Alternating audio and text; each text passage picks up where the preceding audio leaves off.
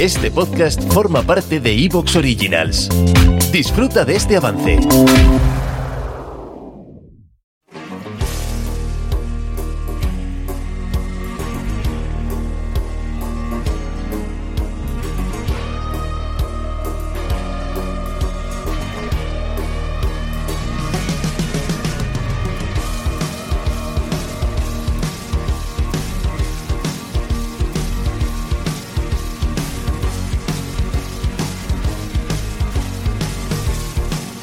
Hola amigos, hola amigas, bienvenidos una semana más a nuestra cita en estos días extraños.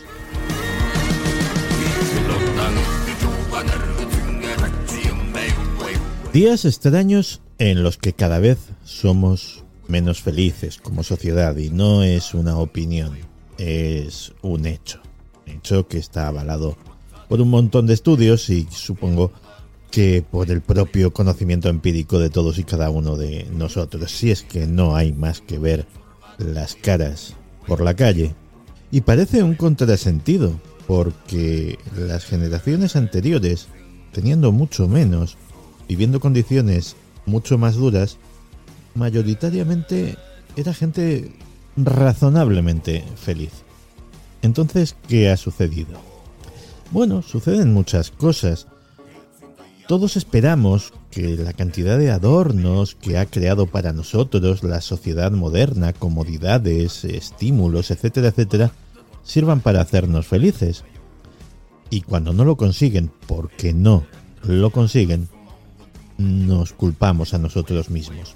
Si esto es una especie de Disneylandia continua, ¿por qué no soy feliz? Seré yo que tendré algo raro.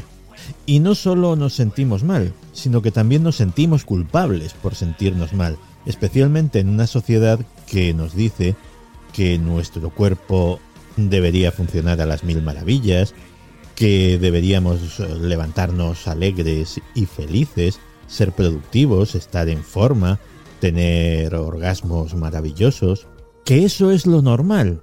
Y claro, creo que hemos puesto, o nos han puesto, el listón de lo normal demasiado alto.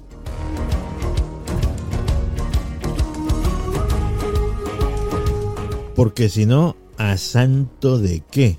En nuestra querida España occidental, europea, capitalista, próspera, el país de la fiesta, del sol, de la playa, de la alegría de vivir en la calle normalmente, del contacto humano y de todo lo que queráis, Resulta que somos el país del mundo que más benzodiazepinas consume, un 10% de la población.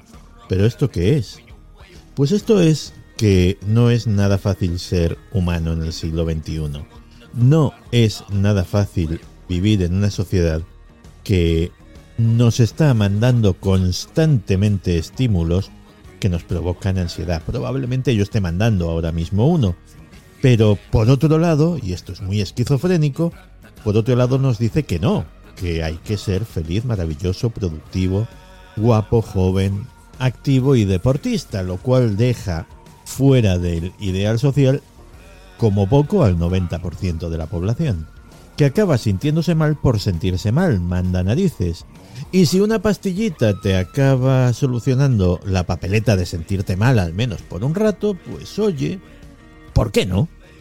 Estoy convencido de que es un problema muy complejo que tendrá multitud de facetas, pero creo que hay un aspecto de vital importancia y es que la sociedad, por vía de la publicidad, de la ficción, de las redes sociales que también son publicidad y ficción, pues nos está poniendo las expectativas inalcanzablemente altas.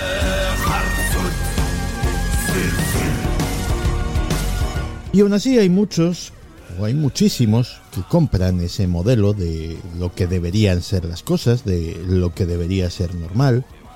Hay muchísimos que lo persiguen y hay muchos, ya bastantes menos, que consiguen ajustarse a ese modelo, que lo consiguen alcanzar, que, oye, llegan a ese estado maravilloso. Imaginaos el papelón Imaginaos el golpe cuando eres todo eso que he descrito anteriormente y descubres que la felicidad tampoco estaba ahí. Y lo curioso es que mucha gente, en vez de llegar a la conclusión de decir, bueno, me han vendido una moto, vale, he aprendido la lección, ya buscaremos por otro lado, no, siguen comprando el modelo. Dicen, hey, la felicidad era esto. Claro que era esto. Y si yo he llegado aquí y si yo me he conseguido ajustar a ese modelo y no soy feliz, el problema lo tengo yo. Y así, un altísimo porcentaje de la población termina con ansiedad, de los cuales un porcentaje alto termina tomando medicación como si fueran caramelos. Insisto que el problema es complejo, pero en gran medida porque muchos intentan ajustarse a un modelo de normalidad que no es nada normal y fracasan como lo haría la mayoría de nosotros, y otros consiguen ajustarse a ese modelo y resulta que tampoco les hace felices. Es algo viral, es algo de nuestra época, es como las bacterias resistentes a los antibióticos, un fenómeno propio de nuestros días extraños. Yo no tengo soluciones, yo no soy el que da soluciones, yo soy el que dice cómo están las cosas. Pero desde ya os daría una pista, y es que cualquier cosa que os vendan, que os vendan en un sentido muy amplio, no tiene por qué costaros dinero, cualquier cosa que os vendan como que os va a dar la felicidad, de entrada, ya os digo yo que no, que busquéis por otra parte, generalmente más cerca de vosotros de lo que imagináis, incluso en vuestro propio interior. Comenzamos.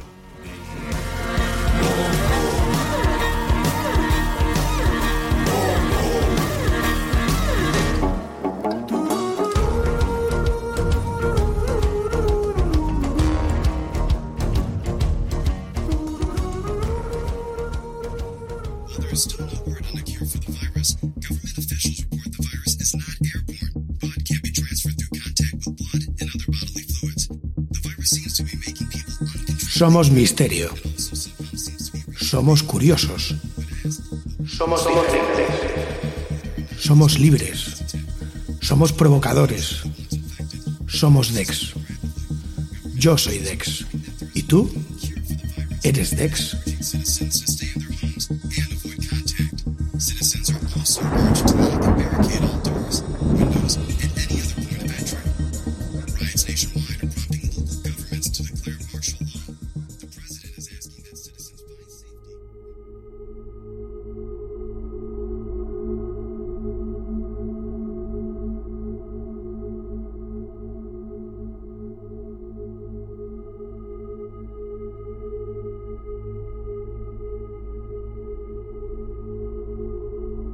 La Antártida, uno de los lugares más intrigantes y controvertidos del planeta.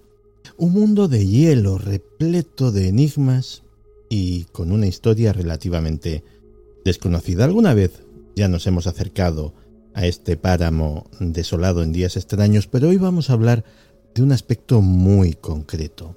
Vamos a hablar de las conspiraciones que rodean a la Antártida. Porque esta misteriosa tierra es también un terreno fértil, de hecho es para lo único que es fértil, para conspiraciones, para afirmaciones extravagantes, algunas de las cuales sugieren, por ejemplo, la existencia de una civilización perdida, posiblemente la Atlántida, o la presencia de una raza extraterrestre, otros afirman que es un lugar para experimentos climáticos secretos por parte de los gobiernos. Aunque algunas de estas afirmaciones son más extrañas que otras, que decir, por ejemplo, de los terraplanistas, que dicen que la Antártida es el muro de hielo que marca el borde del disco que es nuestro planeta. Como decía, aunque algunas de estas afirmaciones son más extrañas que otras, todas o casi todas, merecen ser examinadas, ya que a menudo contienen al menos un elemento de verdad. Además, aunque no se sabe si alguna de estas teorías es verdadera o no, seguirán circulando y seguirán perpetuándose. ¿Por qué? Pues básicamente porque a la Antártida va muy poca gente. El acceso a la Antártida está sujeto a estrictos controles, a grandes regulaciones establecidas básicamente por el Tratado Antártico, un tratado internacional que entró en vigor en 1961 y que es respaldado por múltiples países que son los que conforman el sistema del Tratado Antártico. En teoría, el principal objetivo del tratado es preservar el continente para fines científicos y garantizar la cooperación internacional en la investigación y la protección del medio ambiente de esa zona. Así que bajo el tratado, cualquier persona que desee viajar a la Antártida debe... ¿Te está gustando lo que escuchas? Este podcast forma parte de Evox Originals y puedes escucharlo completo y gratis desde la aplicación de Evox. Instálala desde tu store y suscríbete a él para no perderte ningún episodio.